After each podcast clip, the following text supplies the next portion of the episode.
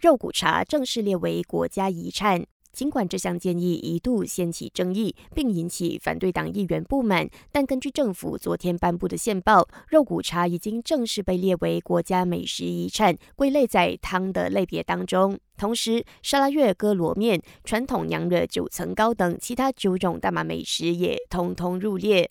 自政府提出有意落实昌明大马白米后，引起各界质疑。首相纳杜斯里安华表示，他已经听取各方给予的相关意见，目前已经指示农业及粮食安全部负责和利益相关者展开更详细的会议，以讨论稻米收购价格对消费者的影响等事项，并在下个月二十号将会议结果提升到国家生活成本行动理事会会议上，以就昌明白米课题做出最终决定。另外，安华说，国家稻米公司已经同意重新考虑国内市场上的进口白米报价，以便进口白米能以更低的价格出售，为人民提供另一种选择。